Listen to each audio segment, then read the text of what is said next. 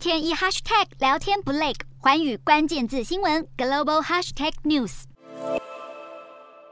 为了响应比特币披萨日，全球加密货币交易所龙头币安也在法国街头开设了快闪披萨店来应景。然而，近期币安却遭到指控沦为洗钱天堂。日前，路透在专文报道中指出，过去五年来，币安被当成洗钱管道，并且涉及了投资诈欺和非法的药物销售，包括北韩骇客组织还有暗网都有利用的迹象，经手金额至少二十三点五亿美元。报道认为，在去年年中之前，币安对交易审查并不如现在来的严。严谨，而消息一出，遭到币安大动作回应澄清。币安执行长赵长鹏抨击路透的报道是偏颇误导，而且浪费时间。然而无独有偶，彭博资讯却在同一天爆料，币安发行的平台币 BNB 如今跻身全球第五大的加密货币，市值更超过四百五十亿美元，却经传遭到美国证券交易委员会 SEC 调查。彭博指出，调查重点在于二零一七年 Bnbb 以首次代币发行 ICO 模式募资时，是否属于是证券的范畴。而尽管币安声称，比起传统的现金经济，加密货币交易透明得多，却也显示美国正在悄悄收紧加密货币的监管。